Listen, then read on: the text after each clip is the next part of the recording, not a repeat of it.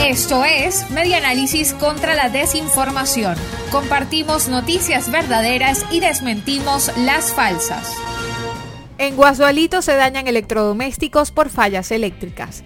Reseña el diario La Nación en su versión digital que habitantes de sectores de Guasualito, municipio Páez del estado Apure, denuncian que debido a los apagones y fluctuaciones de energía eléctrica registrados en los últimos días, se les han dañado electrodomésticos como neveras y aires acondicionados. En este particular, una de las personas consultadas que vive en el sector Puente Páez precisó que se le han dañado cuatro aires acondicionados.